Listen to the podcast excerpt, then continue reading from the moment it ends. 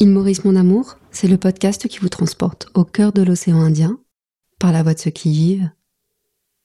Cette série de podcasts vous est proposée par les hôtels Attitude, parce qu'il est d'expériences marquantes que celles qui sont authentiques. Il Maurice Mon Amour. Il Maurice mon amour. Il Maurice mon amour. Il Maurice mon amour. Il Maurice Mon Amour. Il Maurice mon amour. Il Maurice mon amour. Il Maurice mon amour.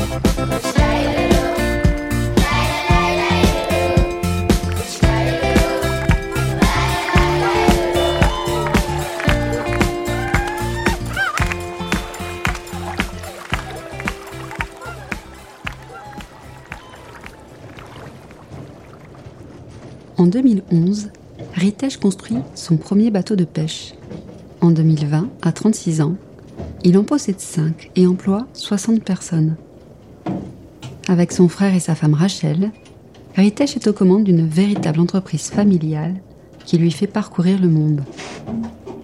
Aujourd'hui, c'est donc la vie d'un pêcheur entrepreneur ambitieux et déterminé que je vous propose de découvrir. Voilà, mon père, il était pêcheur. Mon père, il faisait tout comme les pêcheurs artisanaux, ok? Ils pêchent grosso en été, mais en hiver, ils pêchent pas. Et là, ce que je me suis dit, voilà, ben, le truc, c'est de construire un truc qui fait la taille et qui pourrait rester en mer, voilà, qui pourrait aller pêcher quasiment toute l'année. Le truc qui était un peu artisanal, on a fait un peu, allons dire, semi-industriel. Bonjour, moi je m'appelle Ritesh, j'habite à Grand B, à Maurice plutôt, une île située dans l'océan Indien. Et là, je suis directeur de l'entreprise et aussi le propriétaire de, quatre bateaux. Ok, on a une flotte qui fait grosso modo la pêche et on s'engage ici à faire la pêche professionnelle avec euh, plusieurs pêcheurs. Et là, la plupart de nos pêcheurs sont des malgaches, allons dire. Et moi, je suis marié, j'ai une femme et je suis le père d'un enfant. Voilà, j'ai 36 ans. Enfin, j'ai commencé comme étudiant à Londia, ok, j'ai étudié jusqu'aux grandes écoles et après j'ai laissé un peu l'étude parce qu'il y avait des petits soucis, voilà. Et là, je suis rentré parce que comme, euh, voilà, mon père, il était pêcheur. C'est là que ça m'est venu, voilà, il faudrait vraiment se lancer dedans. Pourquoi? Parce que mon père, il faisait tout comme les pêcheurs artisanaux, ok, il, partait pêcher, et quand il y avait les mauvais temps, il restait à la maison. Alors je me suis dit, voilà, il a un bateau qui est petit, ben, si on a un bateau beaucoup plus grand, on pourrait éventuellement contrer le problème qu'il a, parce que voilà, il pêche grosso modo en été, mais en hiver, il pêche pas.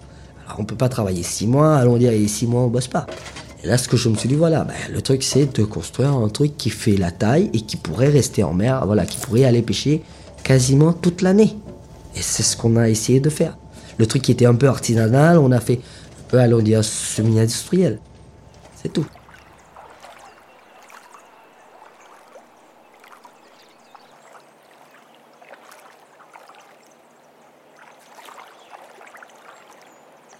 C'était en 2011, voilà.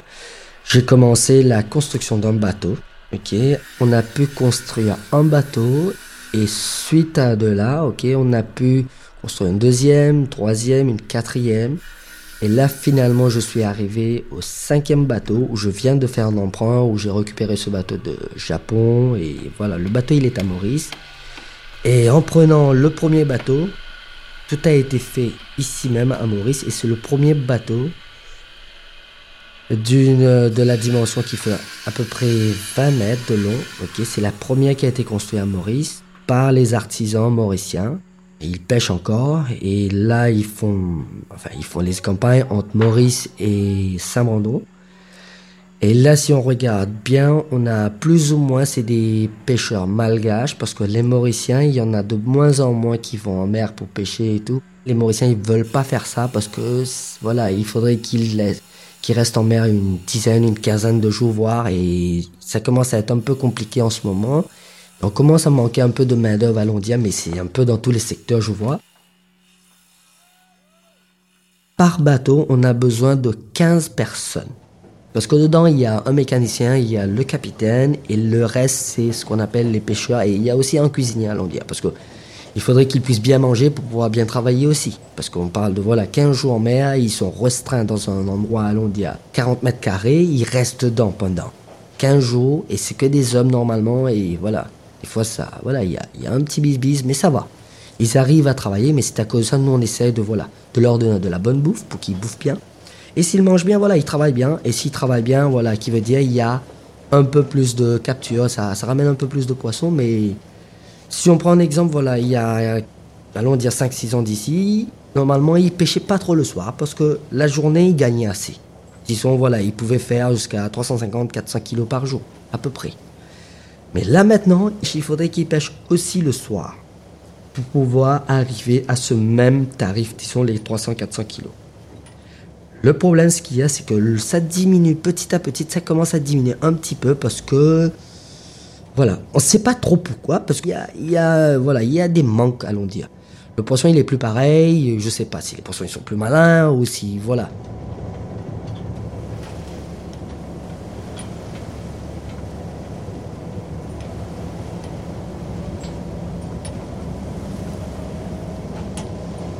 on pêche quasiment autour de Saint-Brandon et un peu plus haut, allons dire. Et Saint-Brandon, c'est une île, enfin, c'est, c'est pas une île, c'est des îles. Il y a, y a, peut-être une trentaine des îles qui se situent à, peu près à 300 km, à 240 000 nautiques, exactement de Maurice. Et il fait à peu près 60 000 nautiques de long.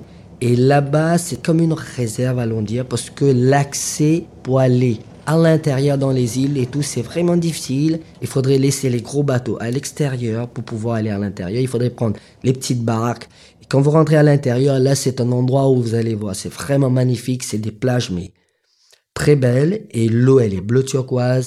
La clarté de l'eau, c'est impeccable. Et aussi, vous allez voir là-bas, il y a beaucoup, beaucoup, beaucoup, beaucoup, beaucoup de poissons, des, allons dire, des tortues. Il y en a, il y a de toutes sortes les tortues, il y a des langoustes. Quand vous allez sur la barrière, vous allez voir les langoustes, les, les perroquets, enfin les poissons, il y en a de toutes les sortes. Et là, il y a quelques personnes qui habitent là-bas. Ils sont là-bas en permanence. C'est une communauté de pêcheurs, ok, qui travaillent pour ce qu'on appelle le Raphaël Fishing. Et eux, ils font un peu de tout. Ils font le poisson séché, ils font les poulpes séchées, ils ramènent de langoustes, poissons. Et voilà, il y a des bateaux qui font les va-et-vient. Mais nous, malheureusement, on peut pas pêcher à l'intérieur parce que les bateaux, ils sont trop gros, ils sont pas le tirant d'eau. Alors, on pêche tout autour de Saint-Brandon et aussi, on va plus ou moins en banc qui s'appelle Nazareth, qui est à, à peu près à 40 000 de, Saint-Brandon. Et là-bas, voilà, c'est en haute mer, pareil. Il fait à peu près 30-40 mètres de fond. Et là, nous, on pêche, grosso modo, les prises qu'on fait, c'est les capitaines, les babonnes, voilà, les vieilles, les mérous, les trucs comme ça. L'accès à son bon nom, c'est un peu, allons dire, c'est pas si compliqué pour l'instant parce que même, allons dire, étant touriste et tout maintenant, on a le droit, on peut aller visiter, mais avec la permission de ce qu'on appelle le OIDC, ok, le Outer Island Development. C'est un truc gouvernemental qui est à Maurice, ok. On fait une demande en bonne et due forme et là, le bateau aussi, enfin, tous les gens ils font la demande. Il y a la liste des personnes qui vont partir là-bas en tant que bateau de pêche. On a le droit de pêcher maintenant on a le droit de pêcher, mais auparavant, on n'avait pas. Ok, on était limité. Il fallait pêcher à quelques kilomètres de l'île. On n'avait pas le droit, mais maintenant ils ont sorti cette loi et maintenant on a le droit de pêcher tout autour de Saint-Mandon et tout parce que autour des îles on a d'autres types de poissons et quand on prend le fond, le large, il y a d'autres types de poissons. La faune et la flore est pas, enfin c'est assez intact parce que allons dire l'accès il est compliqué et pour aller là-bas ça coûte assez cher aussi. Minimum c'est un million de roupies qu'il faudrait payer si vous êtes à 10 personnes. Qui veut dire ça coûte à peu près 100 000 par tête. Faut compter entre 26 heures de temps à 36 heures pour rentrer là-bas. Et selon la mer. Ok, si la mer elle est calme, ça va. Vous allez prendre peut-être euh, une trentaine d'heures. Mais si elle est un peu grosse, ça peut aller jusqu'à 48 heures.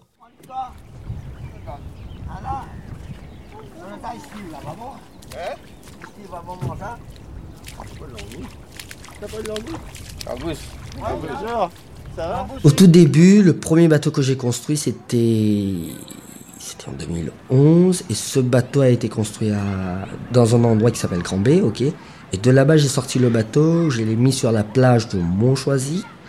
là, j'avais pas mal de soucis parce que euh, voilà, c'était une plage publique. on comprend bien. Mais le problème, c'est qu'il n'y a pas vraiment d'endroit pour lancer les bateaux ici. Il y a un port, oui, mais de transporter le bateau qui faisait à peu près 20 mètres sur la route, c'était un peu compliqué.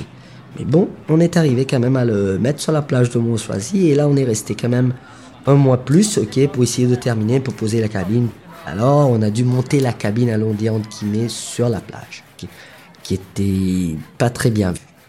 Ok, on a eu pas mal de PV, tout ça, mais bon, ça c'était le début, c'était au tout commencement. Ok, c'était un peu difficile à l'ondier. Mais on est quand même arrivé à lancer ce bateau. On a commencé à pêcher, disons, après deux mois, parce qu'il a fallu faire ce qu'on appelle les, voilà, le, certification du bateau, les essais, tout ça. Et après, le bateau, il est parti à la pêche. Et là, au tout début, il y avait mon frère qui était capitaine sur le bateau. Et moi, j'étais, voilà, je faisais tout ce qui avait formalité, tout, tout, tout, parce que ici à Maurice, si on fait un seul métier, grosso modo, voilà, on est un peu dire c'est difficile à s'en sortir. Mais heureusement, moi, je me prends un peu dans tout, tout ce qui est fil de verre, construction de bateaux, réparation de moteurs, tout ça, je m'y connais bien.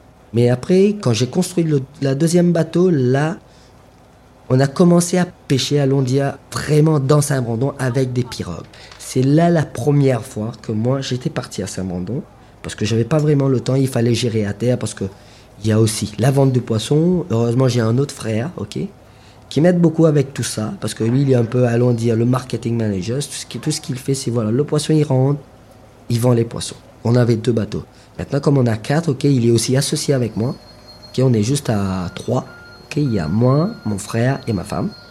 Ok, on est les trois à gérer toute la boîte, qui veut dire chacun a, allons dire, ses rôles assez précis. Mon frère, il s'occupe de tout ce qui est vente de poissons, parce que si on n'arrive pas à vendre du poisson, il n'y a pas d'argent qui rentre. Et ma femme s'occupe de tout ce qui est comptabilité, tout ce qui est l'argent, il faut gérer l'argent.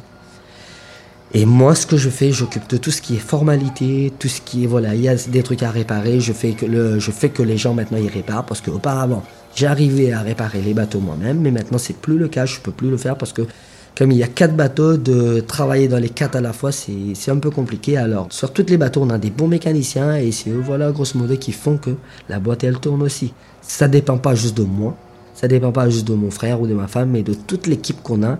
Et là, maintenant, faut compter que dans cette boîte, il y a 70 personnes qui bossent, ok, dans toutes les boîtes. Et on essaie de s'en sortir. Voilà, nous, tout ce qu'on veut, c'est voilà, on fait des emprunts, on rembourse, et voilà, on a d'autres emprunts, et voilà, on travaille, on bosse, et c'est vraiment comme une famille, allons dire.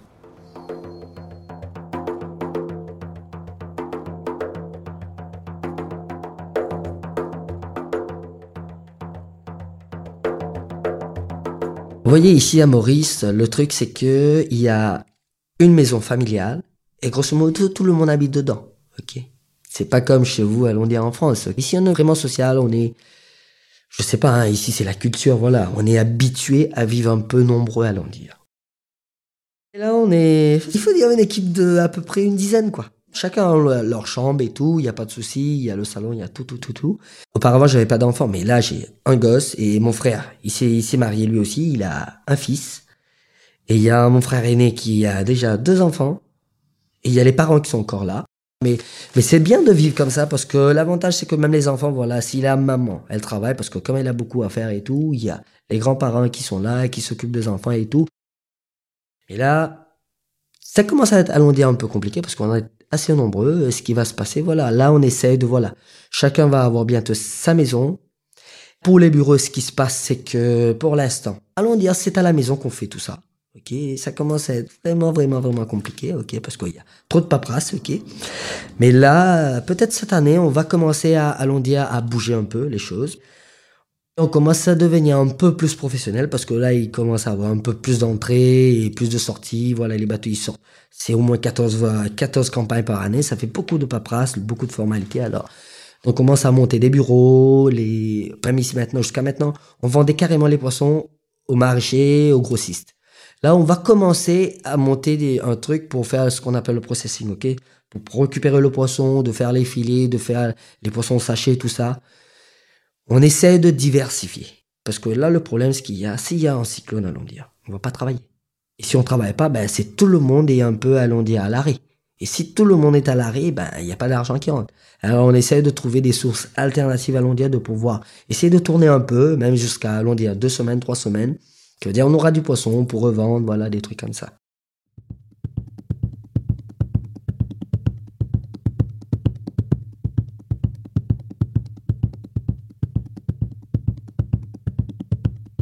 Au niveau de la culture, ici à Maurice, il y a beaucoup de traditions. Comme nous, on est, allons dire, hindou, il y a beaucoup de trucs qui sont assez différents. Parce que même au niveau de la bouffe, au niveau de, voilà, même si moi je me suis marié avec une chrétienne, allons dire, c'est pas pareil. Je vais pas dire c'est assez mal vu, mais ici, l'avantage c'est qu'à Maurice, il y a toutes les races. Il y a les Chinois, il y a les hindous, il y a les Tamouls.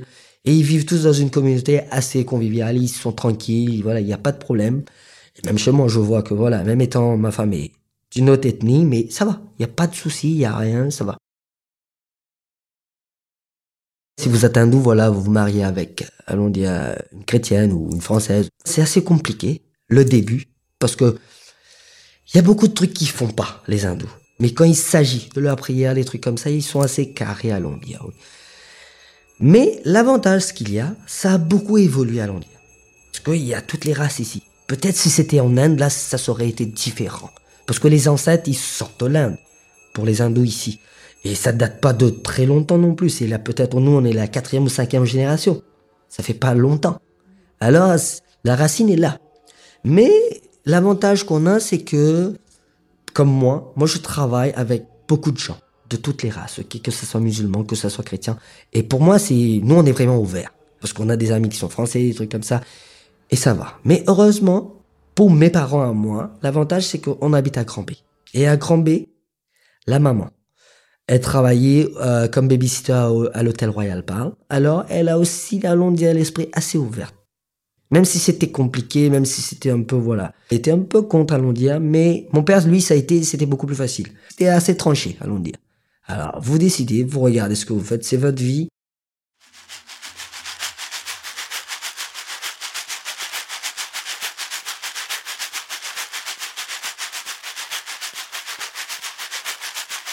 Euh, il faut pas forcer les gens parce que euh, il faut regarder le truc tel quel. Si vous avez pris la, fille, allons dire, avec ce qu'elle était, à elle de décider, à elle de voir. Je peux pas, moi, allons dire, forcer à dire, ah, faut que tu sois hindou. Non. Voilà, il y a une prière. Tu veux partir à la prière? Tu peux. Il y a rien qui te force. Il faut pas être baptisé. Il faut rien. C'est, voilà. T'es libre de faire. Si tu le veux, tu le fais. Pareil, j'ai un fils, ok, je vais pas lui dire, ok, tu veux être chrétien, tu veux être hindou. Ben non, je veux pas décider pour lui. Je vais lui donner son temps, je vais lui faire apprendre tous les trucs parce que, allons dire l'hindouiste là pour l'instant, quand il, quand il, là il est hindou, ok, moi je suis hindou, mais il y a sa maman qui est là aussi pour l'expliquer un peu sur la Bible et tout, ça c'est pas un problème, mais il veut partir à l'église, il peut, mais ça fait un peu, allons dire un peu de connaissance en plus. Il est hindou ou chrétien, mais il veut, il fait ce qu'il veut, il va être ce qu'il voudrait.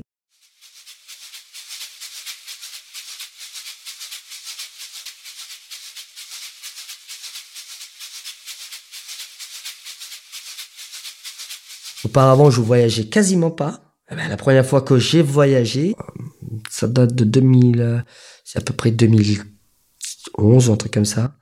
Et là, j'étais parti à Singapour. C'était assez compliqué à dire parce que moi, je suis resté dans mon pays, je regardais tout ce qui est ici. Mais là, quand on commence à voyager, là, on voit que vraiment, c'est différent. Il y a beaucoup de trucs qui vont beaucoup plus vite. Et là, c'est grâce à ces trucs qu'on voyage et là, on commence à s'améliorer. Et là, récemment, j'étais parti au Japon avec euh, six personnes de Madagascar. il y avait un ingénieur, il y avait un mécanicien, il y avait un capitaine, il y avait le second capitaine et il y avait des équipages. Enfin, il y avait un cuisinier et tout que j'avais pris de Madagascar pour les ramener au Japon pour récupérer un bateau qu'une de nos sociétés a acheté, qui est récemment. et le voyage était assez long et assez pénible. Moi, j'étais en avion, quasiment, enfin, tout le temps, parce qu'il fallait faire les formalités avant que le bateau y rentre, mais c'était les mêmes formalités, partout.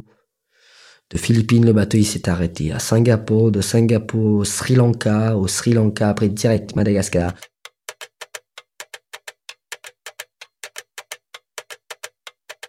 Et si la société se porte bien, et eh ben, il va pouvoir embaucher d'autres gens, il va pouvoir grandir, il va pouvoir faire beaucoup de trucs, beaucoup de développement et tout.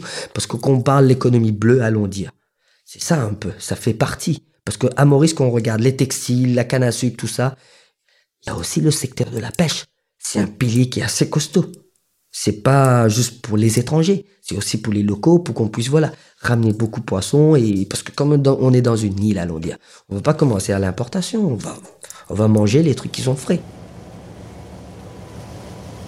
Grosso modo, heureusement, avec toutes les lois qu'il y a à Maurice, il, y a beaucoup de sécurité, allons dire, pour les bateaux, pour les gens qui sont sur le bateau et tout. Et l'avantage euh, qu'ils ont aussi, c'est que, enfin, ont, c'est qu'ils sentent bien. Parce que pour partir à 250, 300 000 de Maurice, en haute mer comme ça, avec un bateau de 20 mètres, c'est pas évident non plus. Parce que ici, le temps il change, mais il peut changer du jour au lendemain. Il peut avoir une dépression, basse pression, un truc comme ça. Et la mer devient grosse, grosse, grosse. Hein, et on parle de creux de 3 4 mètres. Sur tous ces bateaux, maintenant, on a, on a des appareils avec lesquels, moi, je peux regarder le bateau, et c'est pas juste moi, le gouvernement, enfin l'État mauricien, les gardes côtiers, le ministère de la Pêche, eux aussi, ils peuvent voir exactement où il est ce bateau, qu'est-ce qu'il fait. Ce truc, il envoie des signaux avec le satellite, et par satellite, ça revient sur mon téléphone et au ministère de la Pêche et au garde-côtiers. Et aussi, sur ces bateaux, on a le téléphone satellitaire, qui, est, qui est indispensable, faut dire, parce que grâce à ça, peu importe ce qu'il y a, il y a un cyclone, il y a des dépressions, il y a tout, ils ont la météo sur le bateau. Mais si jamais il y a un problème d'électricité ou quoi que ce soit, moi je peux carrément leur téléphoner et leur dire Bon, monsieur, vous savez, il y a un problème, il faut rentrer, et voilà, ils rentrent. Et voilà, c'est grâce à ça, on peut savoir, parce qu'avec ce qu'on appelle la VMS, ok, le Vessel Monitoring System. Ok, là on peut voir qu'est-ce qu'il faut, les gars. Qu'est-ce que le bateau il fait? Est-ce qu'il pêche vraiment? Il pêche pas? Ils sont à l'arrêt Ils sont pas à l'arrêt? Tout ça, je peux voir. Parce que j'ai la connaissance aussi de voilà du bateau. Je comprends exactement ce qu'ils font. Et s'il y a un problème, le bateau voilà, ils sont au cours de route et ils s'arrêtent. Euh, là, je vois il y a un problème. Je vais leur demander. Et voilà, s'il y a un problème, effectivement, on va le savoir et assez rapidement.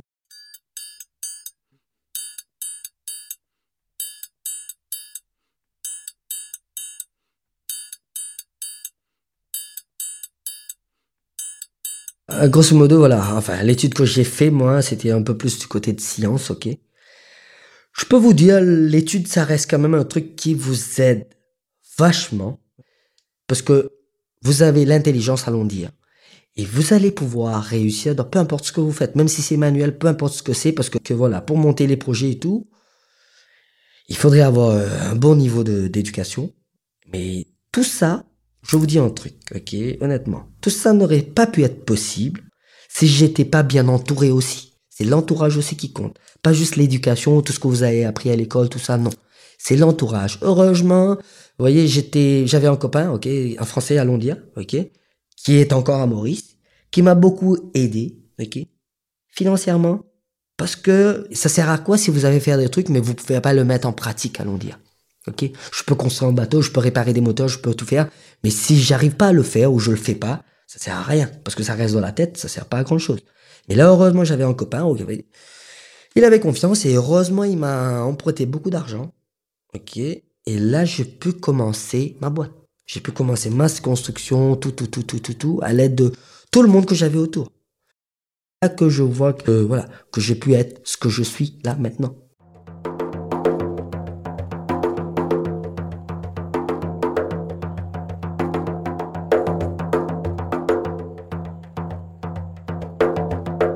Maintenant là, comme j'ai un fils, qui a deux ans, ok, honnêtement vous dire, pour ce petit gars-là, moi je voudrais pas décider pour lui, ok? Moi ce que j'aurais voulu que ce gars, il ait une bonne éducation, ok, déjà de base, ok? Et moi j'aurais voulu que il fait ce qu'il voudrait, parce que être chef d'entreprise c'est bien, mais le problème ce qu'il y a à l'arrière, c'est que vous avez beaucoup de stress beaucoup de responsabilités qui est quand même, je peux vous dire, c'est pas évident. Et je voudrais pas non plus que, voilà, qui se trouve avec tous ces fardeaux, allons dire, sur le dos, ça va être un petit peu compliqué, mais moi, je voudrais qu'il décide, qu'il regarde à son rythme ce qu'il voudrait, il fait. C'est pas moi qui va décider pour lui, non, je voudrais pas. Décider pour ce gars, ok, pour mon fils, ok, je voudrais qu'il, voilà, qu'il regarde la vie de sa propre manière et de sa propre façon.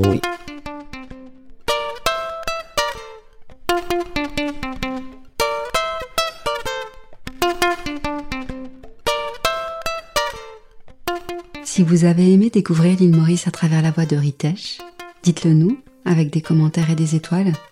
Et retrouvez-nous dans 15 jours avec Gaëtan.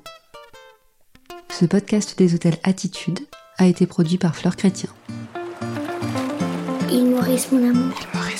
Il Maurice mon amour. Il Maurice mon amour. Il Maurice mon amour. Il Maurice mon amour. Il Maurice mon amour. Il Maurice mon amour. Il Maurice mon amour.